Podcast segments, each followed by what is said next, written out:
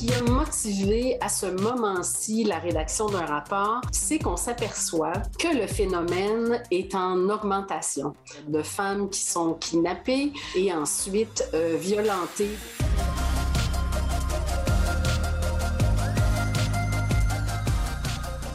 Bonjour et bienvenue à Parésia, votre balado qui prend le temps de penser.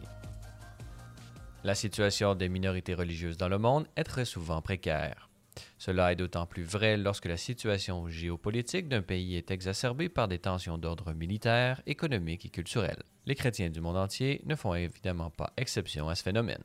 Mais qu'en est-il de la situation des femmes chrétiennes? Y a-t-il une spécificité des persécutions contre elles? Comment établir un état de la situation?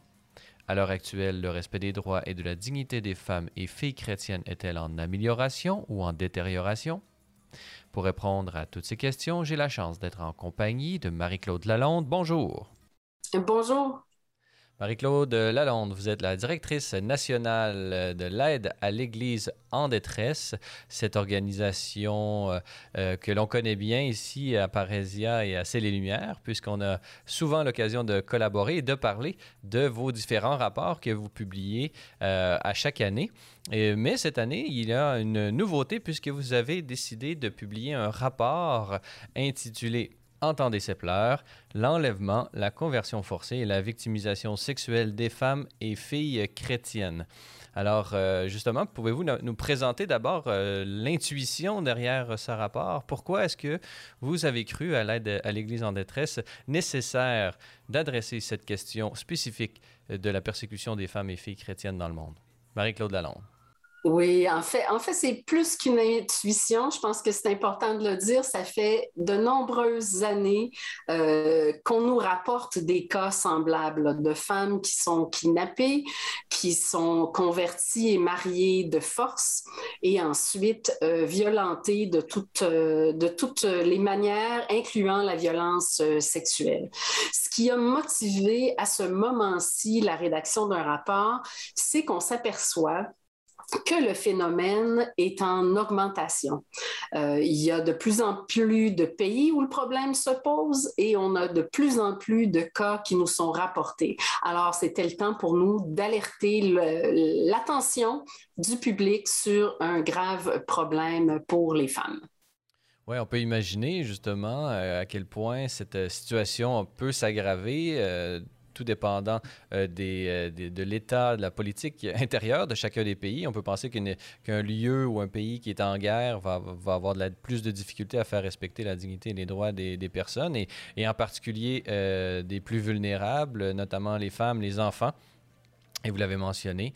Parlez-nous un peu comment est-ce qu'on peut décrire ou dresser un portrait, puisque votre organisation essaie de justement de, de sonner l'alarme, de, vraiment de susciter l'attention des gouvernants pour, euh, pour justement protéger toutes ces euh, personnes persécutées, en particulier les chrétiens.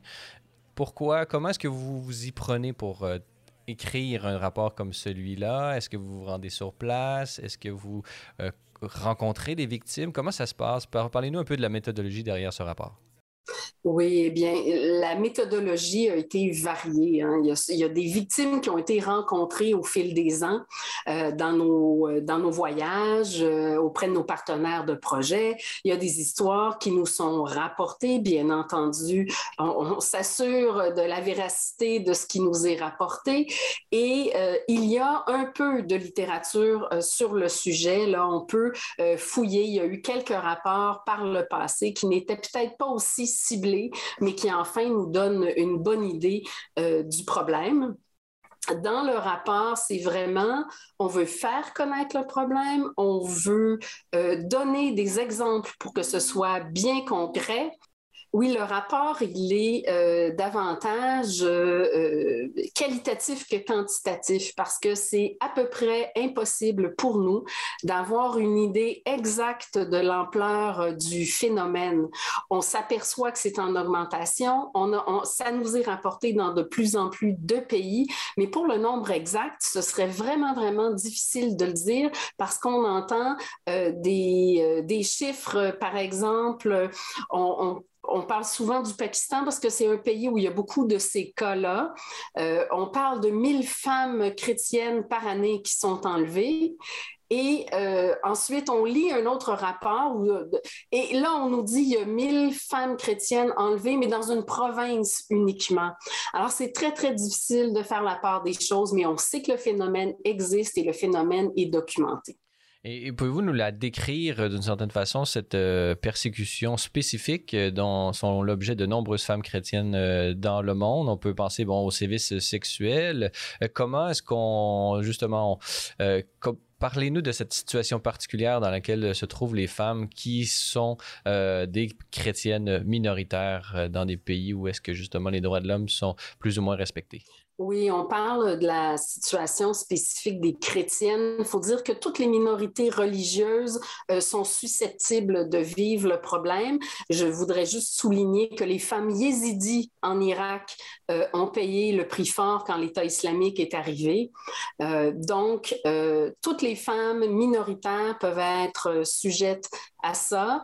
Les chrétiennes semblent, avec les, informations que nous avons, semblent toutefois être le le plus grand groupe, disons, religieux euh, dont les persécutions se font de cette manière. Et classiquement, ce qui se passe, c'est qu'une femme euh, est enlevée on l'enlève de son domicile sur, sur, le chemin en rentrant de l'école.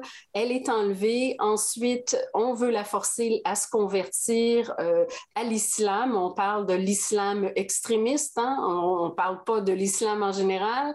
Euh, les extrémistes veulent la convertir, veulent euh, qu'elle qu'elle marie l'un des leurs.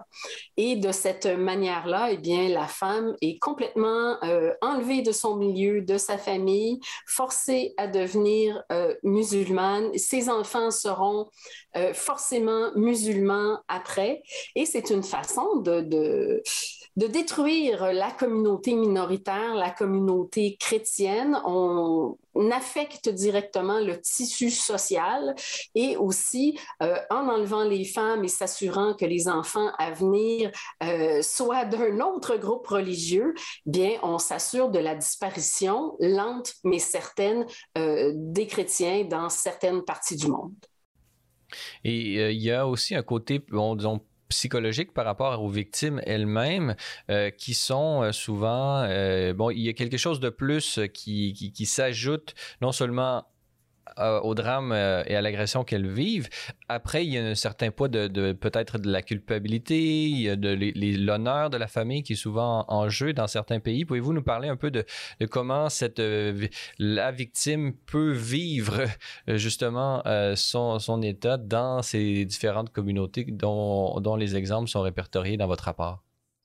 Oui, bien souvent, euh, je disais que c'était difficile de, quantifier, souvent c'est parce que euh, les femmes qui sont victimes de ce genre de crime et qui arrivent à s'en sortir, à s'en échapper, sont réticentes à parler parce qu'elles ont été menacées de mort euh, par leurs ravisseurs. les ravisseurs ont également menacé toute la famille et donc elles ont peur pour elles-mêmes, pour leur famille.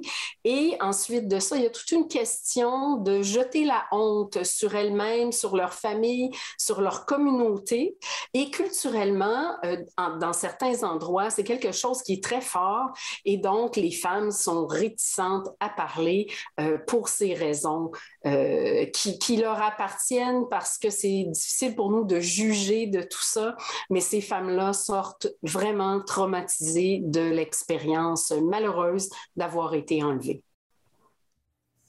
Et euh, votre rapport, euh, depuis sa publication, qui a eu lieu il y a quelques semaines euh, déjà, parlez-nous un peu de, avant qu'on rentre dans les cas concrets, puisque vous l'avez mentionné, on a de nombreux témoignages de victimes de, différents pays, différentes situations. Mais avant d'entrer dans, ce, dans cette partie de, de notre conversation, votre, votre rapport, comment a-t-il été accueilli dans le monde jusqu'à maintenant? Jusqu'à maintenant, le rapport est très bien accueilli. Euh, on a eu des réactions de toutes parts, donc des réactions de nos donateurs, des réactions de gens qui ne nous connaissent pas, des réactions euh, davantage dans les sphères euh, politiques, évidemment des réactions en Église. Et le fait que tout le monde réagisse, pour nous, ça, ça, nous dit à quel point c'était pertinent de faire un rapport sur une situation comme ça. Et très souvent, les gens ignorent tout de cette problématique ou encore en connaissent peu et ne peuvent pas s'imaginer l'ampleur du problème. Alors, euh, les réactions sont bonnes et nous prouvent la nécessité de parler de ces femmes. Vous avez mentionné l'accueil au sein même euh, de l'institution ecclésiale. Je donnerai l'exemple du, Québec. Est-ce que vous avez remarqué une meilleure sensibilisation? On peut penser euh, notamment au, Mercredi Rouge, cette initiative euh, que vous, faites la promotion à l'aide à l'Église en détresse et ces façades d'églises au Québec qui ont été illuminées en rouge pour souligner l'importance de la sensibilisation aux chrétiens persécutés. J'ai euh, bon, on peut penser à la cathédrale de Montréal, mais il y en a eu également à Québec, même à Chicoutimi. Est-ce que vous remarquez euh, un engouement, une prise de conscience et une implication de l'Église du Québec, euh, une meilleure sensibilisation aux enjeux des chrétiens persécutés? Oui, je dirais que oui, effectivement, c'est un travail euh, de longue haleine hein, que de faire connaître euh, des situations comme ça. Euh, chaque année, on a de nouvelles personnes qui se joignent à nous pour célébrer ou enfin prier de manière particulière pour les chrétiens persécutés le mercredi rouge. donc, l'implication est de plus en plus grande, la réaction médiatique est aussi en augmentation. C'est ce qu'on peut constater. Le nombre d'activités qui sont faites le mercredi rouge, on ne le sait même pas parce qu'on s'aperçoit toujours après coup que plusieurs personnes ont organisé euh, des événements dans la mesure de leur, euh, de, leur capacité dans le milieu dans lequel ils étaient. Et le lancement du rapport Entendez ces pleurs, ben, c'est la suite logique pour nous euh, du Mercredi rouge. Le Mercredi rouge est dévoué à tous les chrétiens persécutés et ce rapport dévoué euh, plus spécifiquement aux femmes euh, persécutées à cause de leur religion. On peut penser aussi à l'implication euh, des différentes euh, communautés catholiques, mais d'immigration, peut-être euh, provenant d'Afrique. J'ai en tête l'exemple de Québec, à Limoilou. Beaucoup de ceux qui sont impliqués sont justement des, expatriés ou des immigrants provenant de pays d'Afrique qui connaissent encore aujourd'hui certaines persécutions. On peut penser bon, au niveau politique, comme le Congo. Et justement, est-ce que vous voyez justement l'apport des communautés euh, provenant d'autres pays, euh, ces chrétiens venus d'ailleurs, pour les nommer comme ceux-là, est-ce qu'ils viennent justement euh, aider à cette sensibilisation ici même au pays? Bien sûr qu'ils font partie de tout l'élan de sensibilisation parce qu'ils parlent aux gens autour d'eux, que ce soit dans les milieux scolaires, dans les milieux de travail. Donc, c'est des gens qui racontent leur histoire et en racontant leur histoire, racontent en quelque sorte l'histoire des difficultés des chrétiens d'un peu partout dans le monde. Vous avez mentionné l'Afrique. L'Afrique est le pays où la persécution euh, religieuse, la persécution des chrétiens, et connaît la plus forte augmentation en ce moment ça nous préoccupe euh, énormément et c'est pourquoi à Montréal en particulier, on avait une chorale africaine pour la messe du mercredi rouge. Et on invite nos auditeurs euh, qui voudraient justement voir et, entendre cette belle chorale, euh, qu'ils ne peuvent l'écouter, puisqu'elle est toujours présente sur YouTube, sur la chaîne de C'est les Lumières, une production, euh, une collaboration justement avec l'aide à l'Église en détresse. Euh, Marie-Claude Allende, bon, euh, nous étions, nous sommes réunis pour parler de ce rapport euh, qui est qualitatif et qui s'intéresse à la situation concrète de femmes dans certains pays. Et j'aimerais qu'on fasse un panorama ensemble, si vous le voulez bien. Euh, d'abord, dans ce rapport, vous parlez de la situation en Égypte. L'Égypte, qui est un pays qui compte une grande communauté chrétienne, on parle souvent de plus de 10% de la population qui est copte. Coptes, ces chrétiens égyptiens, pour la majorité orthodoxe, mais du patriarcat d'Alexandrie, mais également des chrétiens coptes catholiques. Alors, j'imagine que vous avez des ressources sur place pour dresser un portrait de cette situation dans le détail. Mais parlez-nous justement comment vivent les femmes et les filles chrétiennes en Égypte. Est-ce qu'ils subissent des, injustices et toutes sortes de crimes contre elles spécifiquement? Marie-Claude Lalonde. Oui, effectivement, les femmes d'Égypte font pas exception. Elles sont euh, dans des situations euh, difficiles. Et je dois vous dire que pour moi, l'Égypte, c'est peut-être un pays un peu particulier parce que j'ai visité l'Égypte euh, à deux reprises pendant des séjours assez, assez prolongés. Et j'ai vu moi-même le coup de téléphone rentrer chez un évêque où on apprenait à l'évêque du diocèse qu'une jeune femme venait d'être enlevée. Et euh, pour vous dire le, tout l'affolement qu'il y a autour de chacune des disparitions euh, de ces femmes chrétiennes, euh, c'est incroyable et la peur est toujours aussi que les gens dans la rue en viennent au coup. Et donc, euh, ce sont toujours des appels au calme qui se répètent, mais parallèlement aux appels au calme, c'est euh, de voir tout ce qui peut être fait pour sauver ces jeunes femmes-là. Je vais vous donner l'exemple peut-être d'une jeune femme qui s'appelle Rania. Elle avait 39 ans, elle était dans un village plus au nord euh, de l'Égypte, professeure d'anglais. Euh, mère de trois enfants, une fervente chrétienne très impliquée dans son église, qui est, elle est disparue.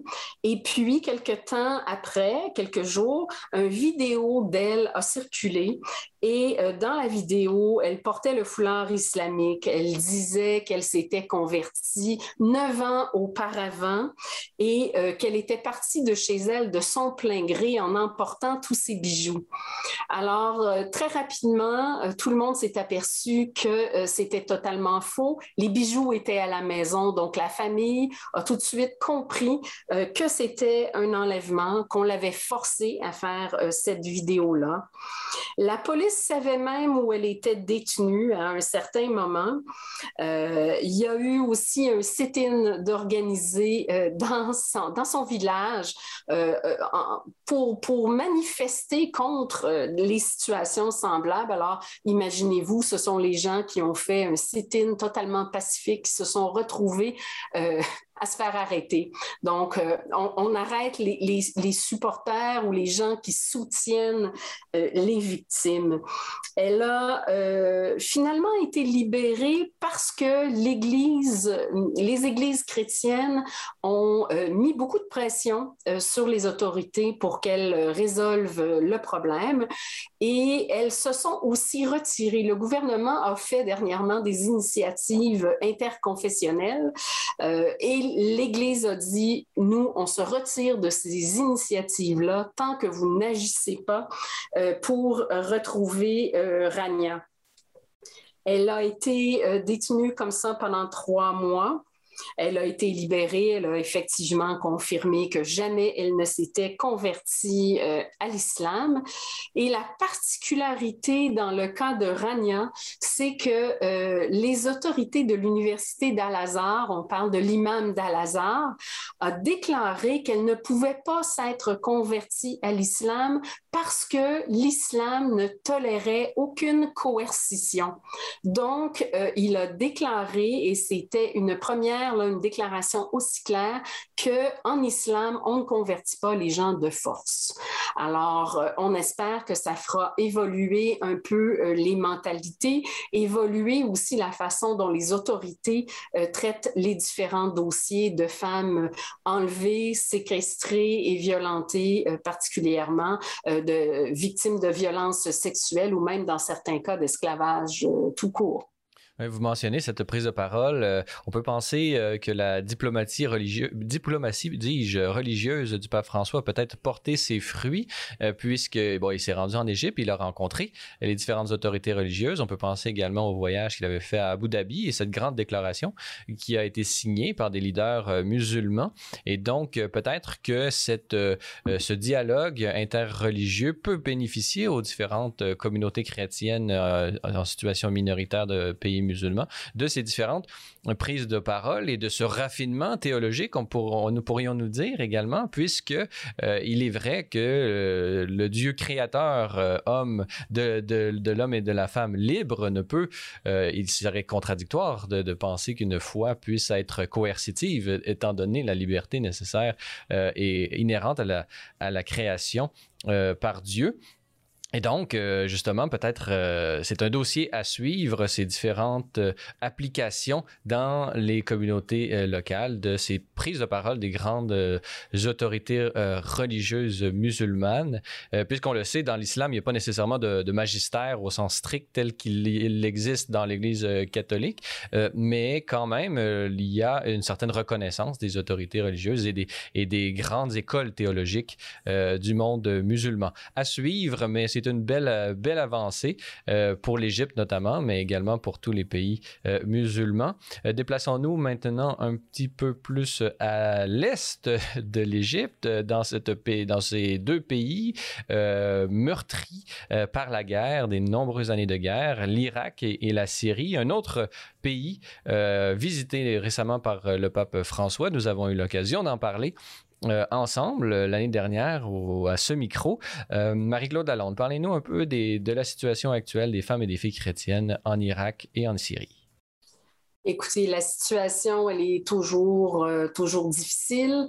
Euh, je tiens à mentionner aussi qu'on parle des musulmans, des, conversions à l'islam. On ne parle pas de tous les musulmans. Hein. On parle des euh, musulmans extrémistes. Et le pape François nous a vraiment pavé la voie pour montrer que la coexistence pacifique, la discussion était possible. Et de nombreuses autorités musulmanes, effectivement, vont euh, dans cette voie-là. En Irak et en Syrie, on le sait, la situation s'est vraiment détériorée avec l'arrivée de l'État islamique en 2014, en août 2014 plus précisément. Les euh, grandes victimes ont été les femmes chrétiennes, mais aussi dans ce cas précis-là euh, de l'Irak, les femmes yézidis. Donc, beaucoup d'entre elles ont été enlevées. Elles se sont retrouvées à être vendu. Et je sais que quand le pape François a visité euh, l'Irak, on lui a fait part de ses difficultés et quelqu'un avait même euh, emmené une liste de prix euh, pour les esclaves et on vendait des filles, des toutes jeunes filles, hein, allant de 1 an à 9 ans. Alors, on parle vraiment d'enfants. On les vendait entre 43 et 172 dollars américains. Alors, vous pouvez vous imaginer un marché où les femmes issues de minorités religieuses sont des objets euh, de consommation et euh, en plus de devoir être des esclaves bien souvent euh, de leur maître et esclaves sexuels.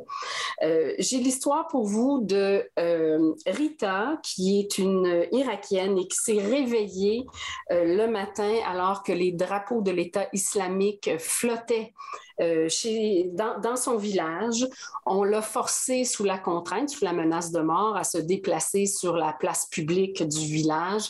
Là, on a séparé les groupes, donc séparé les hommes, les enfants, les femmes. Et euh, son groupe de femmes s'est retrouvé à être embarqué pour, euh, pour Mossoul. Elle espérait être un peu mieux traitée que les autres parce que elle se disait qu'elle était chrétienne et que les musulmans euh, parlent des chrétiens comme étant des gens du livre. Et donc, les gens du livre à qui euh, on doit réserver un traitement particulier. Mais malheureusement, ça n'a pas été le cas. Elle a été euh, vendue, violée à répétition, euh, torturée. Elle nous parle carrément de torture, de violence euh, psychologique. Ensuite, elle a été revendue à un Saoudien dont la femme la battait et menaçait régulièrement de la tuer si elle ne se convertissait pas. Et puis finalement vendue à un Syrien et racheté par un organisme caritatif qui l'a libéré euh, de son sort de cette manière-là en se faisant passer pour des acheteurs d'esclaves. Ils sont arrivés à libérer Rita qui, bien sûr, s'en sort avec des fortes séquelles. C'est vraiment des... Euh, bon, nous, on est au Québec, on est au Canada, on regarde euh, tout ça, ça nous apparaît presque inconcevable. Euh, on parle véritablement de, de l'esclavage. Comment, comment est-ce qu'on peut... Comment est-ce que les autorités mondiales, comment est-ce qu'on peut voyager des personnes, posséder des personnes comme ça? Moi, je suis je ne vois pas trop comment on pourrait réaliser une telle chose.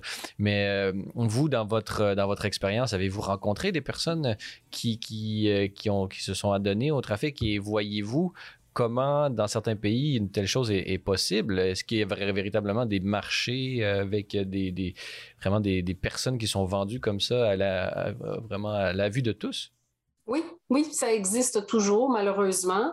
Euh, il faut se le dire. Ça existe beaucoup en situation de conflit, en situation de guerre, où justement, les femmes issues des minorités religieuses, les femmes chrétiennes deviennent une espèce de butin de guerre qu'on s'échange, qu'on se revend entre euh, factions euh, belligérantes. Et donc, c'est des choses qui existent toujours. C'est tellement loin de notre réalité qu'on ne peut même pas imaginer comment ça se passe.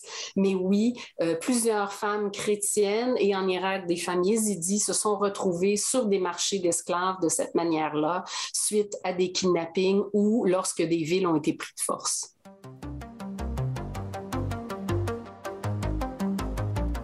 Chers auditeurs de Parésia, notez que pour en apprendre davantage sur Celles et Lumières Médias, avoir accès à l'ensemble de nos émissions ou documentaires télé, consulter notre grille horaire ou lire nos différents blogs, rendez-vous sur notre site internet au www.slmedia.org/fr. Vous pouvez également nous suivre via Facebook, Twitter et Instagram.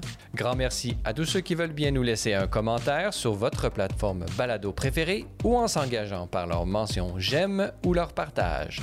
Enfin, notez que l'apostolat C'est les Lumières Média ne serait possible sans votre contribution financière. Pour faire un don, visitez notre site web au www.slmedia.org/fr où vous y trouverez toutes les informations sur nos différents programmes de soutien financier. Nous émettons des reçus pour fin d'impôt. Merci à l'avance pour votre générosité.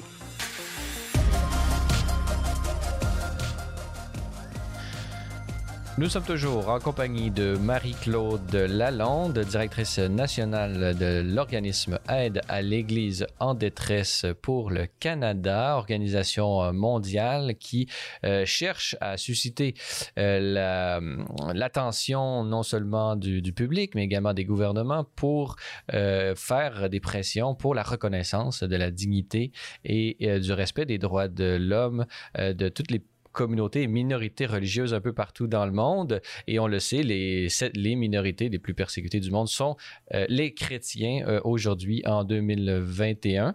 Euh, vous venez de publier un rapport sur la situation spécifique des femmes chrétiennes qui souffrent particulièrement. Le titre de ce rapport qu'on retrouve sur votre page Internet, Marie-Claude Lalonde, Entendez ses pleurs, l'enlèvement, la conversion forcée, la victimisation sexuelle des femmes et filles chrétiennes.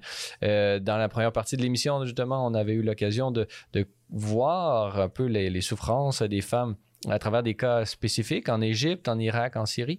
Euh, déplaçons-nous maintenant au sud ouest euh, en Afrique, sur ce continent, euh, ce, cet univers euh, qui nous est parfois mal connu. dans ce rapport, vous manifestez plusieurs pays, tels le Nigeria, mais j'aimerais attirer notre attention pour l'instant sur la situation au Mozambique. Comment vivent les femmes et filles chrétiennes dans ce pays? Marie-Claude Lalonde.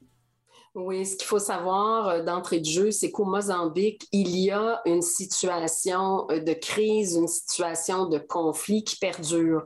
Euh, c'est là le fait d'extrémistes et de terroristes de plusieurs allégeances. Et ça se passe surtout dans le nord du pays, dans la province de Cabo Delgado, mais toutes les femmes de minorités religieuses et toutes les femmes chrétiennes au Mozambique peuvent devenir euh, des cibles parce que, euh, comme je le dis souvent, elles ont deux tares. Elles ont la tare d'être femmes et la tare d'être chrétiennes. Et donc, ça fait euh, pour les groupes armés, ça fait des cibles de choix. Alors, c'est ce qui se passe actuellement au Mozambique on enlève beaucoup d'enfants, d'adolescents. Pour les garçons, souvent, on vise à les transformer en petits combattants, en soldats pour la cause. Et euh, pour les filles, on, les, euh, on, souhaite les convertir, les marier de force, bien entendu, en faire des esclaves euh, sexuels. Et nous, nous, avons eu le cas d'une jeune femme, Anna. elle, on lui a donné clairement le choix. Elle avait le choix de se convertir et d'épouser un combattant ou encore de devenir une esclave. Euh, au final, elle aura probablement été euh, un peu des deux, hein, il, faut, il faut le mentionner, parce que si on est marié de force à un combattant, on n'est pas nécessairement bien traité, on fait objet de marchandisation. Et donc, euh, le cas d'Anna, comme le cas de plusieurs femmes, comporte très certainement les deux volets. Mais Anna nous a apporté quelque chose d'intéressant où elle disait qu'on essaie de euh, d'endoctriner les femmes qui sont kidnappées. Hein. on, les convertit, on les oblige à étudier euh, l'islam, enfin un, un, certain islam, il faut bien le dire, et on veut en faire de bonnes femmes musulmanes, de bonnes épouses musulmanes, parce qu'on se dit que ce sont les femmes qui élèvent les enfants et que donc elles élèveront à leur tour euh, de bons petits musulmans. Et la chose peut-être la plus tragique dans tout ça, c'est qu'elle euh, nous a rapporté, la jeune Anna, euh, qu'elle avait vu des femmes subir tellement de pression et tellement d'endoctrinement qu'à un certain moment donné, ces femmes-là se sont mises à croire les ravisseurs et à croire que ce qu'on leur disait euh, était euh, la vérité à cause de la pression qu'elles vivaient. Et donc, on peut imaginer sortir des griffes de ravisseurs, c'est quelque chose, mais sortir des griffes d'un ravisseur quand quelque part on a fini par la force, mais on a fini par épouser la cause, c'est encore plus difficile. c'est un rare cas où on nous a rapporté euh, quelque chose d'aussi spécifique. Est-ce que c'est des cas de ce qu'on appelle le syndrome de Stockholm, c'est-à-dire euh, la femme qui tombe amoureuse de son persécuteur d'une certaine façon? Euh, oui, c'est un, principe qu'on, connaît, mais je pense que ça va beaucoup plus loin que ça parce que dans ce cas précis-là, on ne vise pas la femme, on vise dans le fond toute une communauté. Et si par pression, on arrive à faire plier cette femme, on a l'impression du moins d'avoir fait plier une communauté tout entière.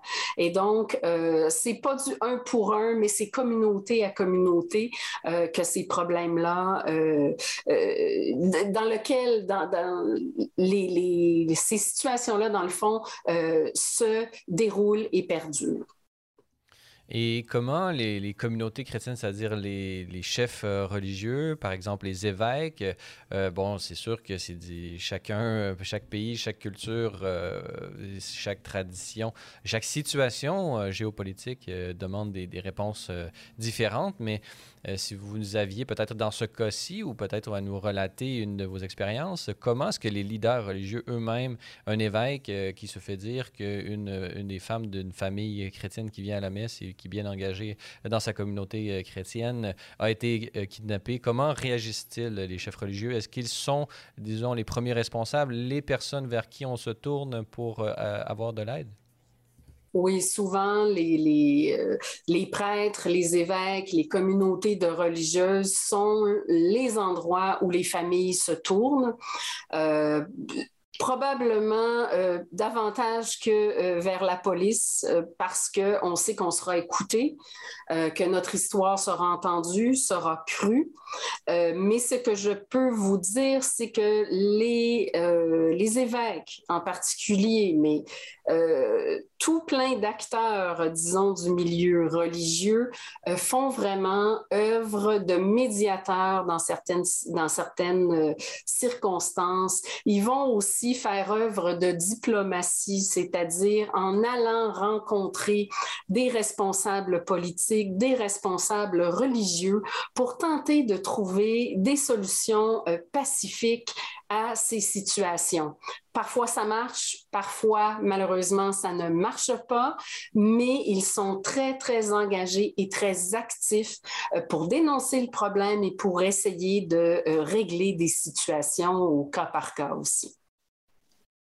Pouvez-vous nous parler euh, maintenant, bon, on était au Mozambique, pas très loin de, là, toujours en Afrique. Il y a la situation au Nigeria, on le sait, euh, le Nigeria est un lieu où il y a beaucoup de, de violences euh, intercommunautaires. On peut penser au nord, je crois, du Nigeria, moins développé, mais plus islamisé, d'un islam politique euh, très militant, celui de, de, Boko Haram, qui a fait beaucoup parler de lui il y a quelques années de cela. On ne sait pas trop où en est la situation. Parlez-nous comment les chrétiennes et filles chrétiennes sont-elles traitées euh, généralement au Nigeria?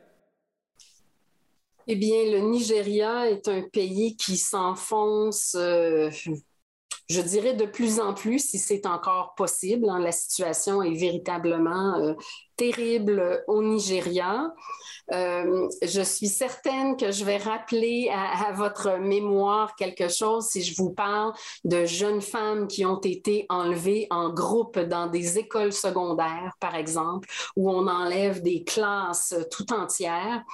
Euh, on peut donc, penser à la, je ne sais pas si c'était concerté avec l'aide à l'Église en détresse, mais euh, même Michelle Obama, la première dame de l'époque, avait posté sur Twitter, je crois, une image d'elle-même disant Bring back our, girls euh, ramenez-nous nos filles. Est-ce que cette euh, implication a eu un impact? Euh, parlez-nous un peu de comment est la situation à l'heure actuelle. Oui, non, c'était pas une de nos initiatives, mais toutes les initiatives sont bienvenues, bien entendu. Euh, oui, le slogan Ramenez-nous nos filles a été très, très utilisé pour dénoncer la situation. Il n'y a pas eu qu'un seul cas, il y a eu plusieurs cas dans plusieurs écoles, mais j'ai peut-être un cas euh, qui, euh, qui fait image beaucoup.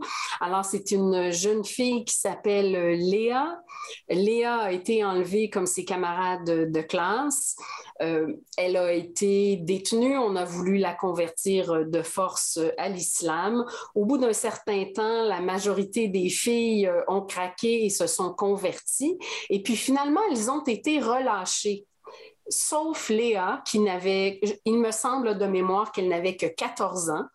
Et donc, la petite Léa est toujours aux mains de ses ravisseurs parce qu'elle continue de s'opposer à eux et de refuser de se convertir à l'islam. Et donc, elle est aux mains de Boko Haram depuis... Euh, depuis longtemps. Euh, tout le monde s'inquiète pour elle et euh, elle a eu 18 ans en captivité cette année. Et euh, tout le monde a lancé un message du fond du cœur en disant Léa, ta place est avec nous. On attend ton retour, on t'attend. Euh, parce que euh, personne ne baisse les bras, ni l'Église, ni les citoyens ne baissent les bras pour que Léa soit libérée comme l'ont été ses camarades de classe.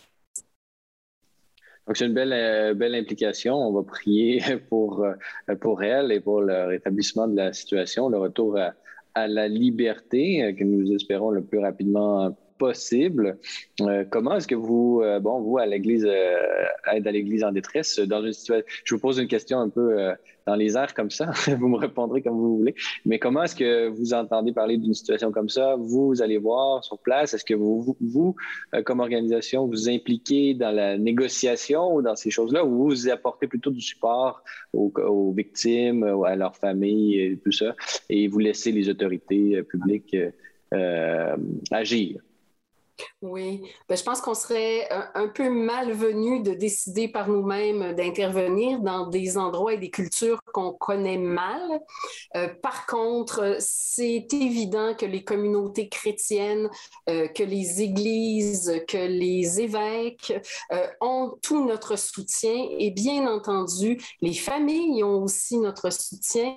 Et quand ces jeunes femmes-là sont libérées lorsqu'elles le sont, eh bien, vous pouvez vous imaginer les séquelles psychologique et donc euh, on participe euh, à les aider euh, de toutes les manières qui, qui, nous sont possibles, bien entendu, selon le milieu dans, dans lequel ces jeunes femmes-là se trouvent. Mais je pense qu'en tant que chrétien et pour moi, je peux dire particulièrement en tant que femme, euh, il est impossible de laisser ces choses-là se dérouler sans euh, avoir le cœur brisé et sans vouloir au moins faire ce qui est dans notre, de notre ressort ou de notre possibilité euh, pour venir en aide à ces femmes et à leur communauté ce que vous faites euh, très bien, notamment par la publication de ce rapport dont, nous, parlons depuis le début de ce balado ensemble, Marie-Claude Lalonde.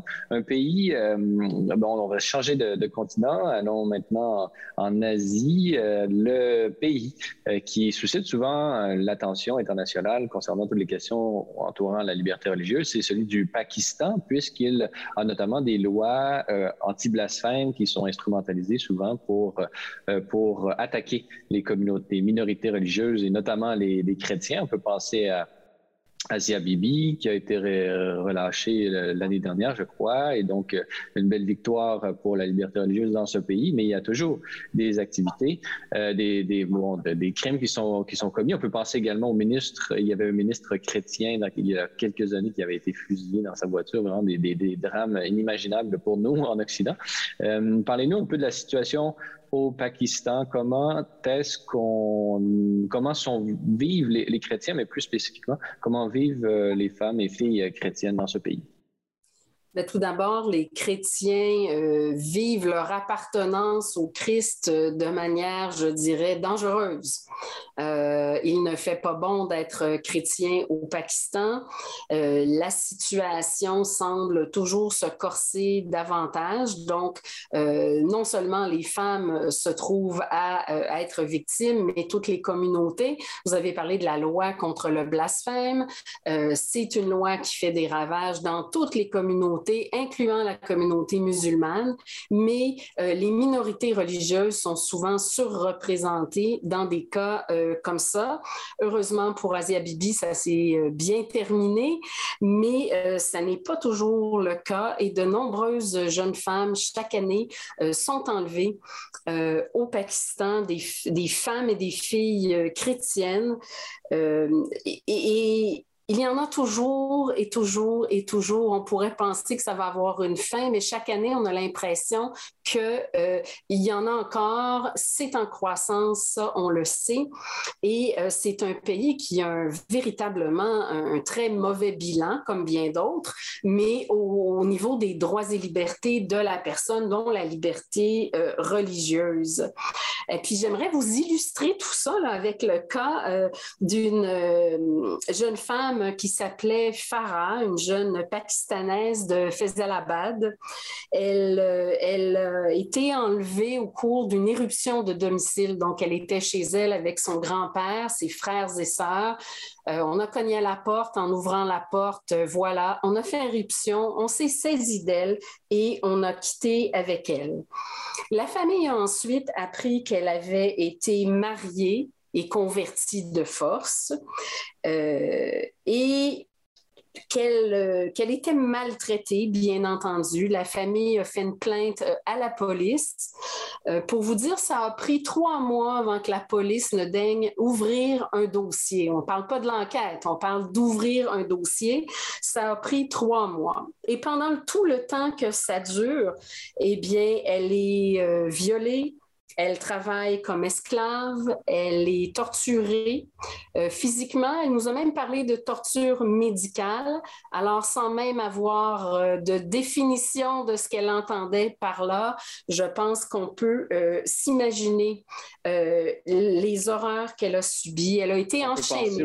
on peut penser au vol d'organes dans ces cas, dans ces cas comme ceux-là? Je, ne pourrais pas vous dire, je pourrais pas vous dire, mais on peut penser aussi à des expériences euh, médicales ou enfin tout est possible. Tout est possible. Farah n'a pas donné de détails, euh, bien entendu parce que la situation est très difficile euh, pour elle. Elle a été enchaînée attachée avec une corde, vraiment traitée comme un animal. Et quand tout s'est retrouvé devant le tribunal, la famille a produit un certificat de naissance qui montrait que Farah avait 12 ans au moment de l'enlèvement. Euh, le juge ayant le certificat euh, officiel de l'État entre les mains a préféré demander l'avis d'un expert médical sur l'âge réel de Farah. Elle a donc euh, été euh, examinée par un médecin qui est venu dire qu'elle avait 16 ou 17 ans et non pas 14, euh, comme la famille le disait. Alors, vous pouvez imaginer, on a le rapport d'un médecin qui se base sur un examen physique par rapport au certificat de naissance et à la famille qui, bien sûr, connaît l'âge de son enfant. Le mariage avait été déclaré donc valide et euh, finalement, la Cour s'est ravisée dans une autre instance et a déclaré le mariage illégal, mais pas parce qu'elle avait été enlevée. Le mariage était illégal parce qu'il était mal enregistré auprès euh, des autorités. Euh, ce cas-là nous prouve que la police, les tribunaux, les médecins étaient tous complices des ravisseurs. Alors, euh, soit par sympathie, soit par corruption, mais tous ces gens-là ont agi dans l'intérêt des ravisseurs et non pas dans l'intérêt euh, de Farah. Et comment cette histoire se termine? Eh bien, Farah est libre, elle a été libérée, mais son ravisseur, lui, n'a jamais été arrêté. Donc, euh, c'est sûr que ça pose, ça pose euh, beaucoup de problèmes sur l'état du droit, l'application des lois et la, capacité des États à rendre justice. Euh, c'est sûr que c'est toujours des choses très, très lentes à faire évoluer. Marie-Claude Lalonde, voyez-vous, vous qui travaillez depuis de nombreuses années à l'aide à l'Église en détresse, voyez-vous des, des, améliorations? À chaque année, on est réunis pour parler des mauvaises nouvelles, en guillemets. mais cette situation, voyez-vous des, euh, des lueurs d'espoir ou des, chemins d'amélioration euh, par rapport à cette situation que vous avez décrite? Je dirais que je ne vois pas d'amélioration. Euh, si je vois de l'amélioration quelque part, je vois une détérioration ailleurs. Dans le fond, c'est peut-être ça qu'il faut dire. Euh, le phénomène n'est pas tout à fait stable. Il y a effectivement des endroits où la situation des chrétiens s'améliore.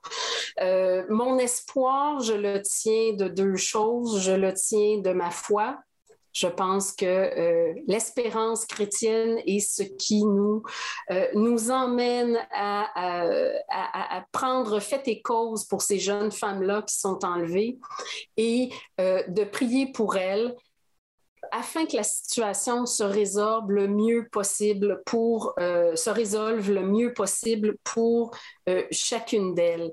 Mon autre source d'espoir, eh bien, c'est exactement ce qu'on on, voulait faire avec ce rapport, c'est-à-dire d'alerter euh, l'opinion publique. Je pense que plus l'opinion publique aura connaissance de la situation des femmes euh, chrétiennes et des femmes en situation de religion minoritaire, de tous les sévices euh, qu'elles subissent, plus les gens seront au courant et donc plus ils pourront à leur tour faire connaître la situation, mais aussi faire pression.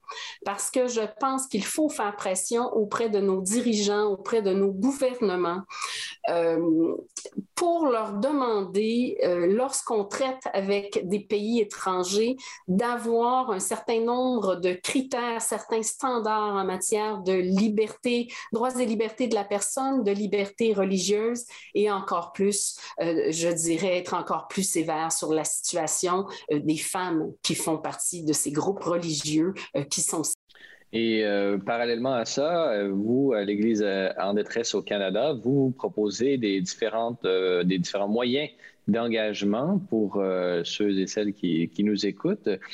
comment, quelle solution et, comment peut-on faire une différence depuis le Québec et le Canada? Mais je pense qu'on peut faire une différence de plusieurs manières. La première étant assurément la prière. Euh, si vous saviez à quel point, quand on rencontre des communautés qui vivent ce genre de difficultés, à quel point ils nous disent que notre prière est leur soutien. C'est ce qui leur permet de tenir dans des situations comme ça.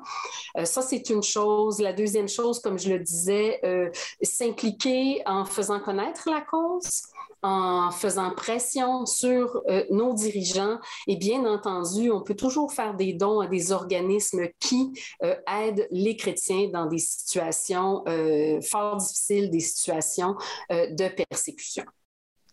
Un bon moyen de, de s'impliquer, c'est de s'informer. S'informer, c'est une grande partie de votre ministère à l'aide à l'Église en détresse en publiant chaque année plus, des rapports qui nous informent sur la situation des euh, chrétiens persécutés. Et c'est ce que vous avez fait cette année euh, par la publication de ce rapport, euh, nouveauté de cette année, un rapport intitulé Entendez ces pleurs, l'enlèvement, la conversion forcée, la victimisation sexuelle des femmes et filles chrétiennes. Un rapport qui se trouve sur votre site Internet et l'ensemble des références se trouve sur la page web de C'est des Lumières au slmedia.org oblique FR. Marie-Claude Lalonde, je rappelle que vous êtes la directrice nationale euh, de l'aide à l'Église en détresse euh, Canada et euh, vous chapeautez dans les différentes activités et initiatives de cet organisme partout d'un océan à l'autre. Alors, Marie-Claude Lalonde, merci beaucoup d'avoir été avec nous. C'est moi qui vous remercie. Voilà, c'est tout pour notre balado de cette semaine. N'hésitez pas à communiquer avec nous via Facebook ou Twitter si vous avez des questions ou commentaires concernant nos thèmes ou nos invités. C'est toujours un plaisir de vous lire et d'entendre vos réactions. La semaine prochaine à Parésia, on parle de la présence de l'Église sur les réseaux sociaux avec l'abbé Emmanuel Zettino. Parésia, une production Celle et Lumière Média. Je suis Francis Denis et n'oubliez pas qu'à la parésia de la foi doit correspondre l'audace de la raison. Allez, bonne semaine.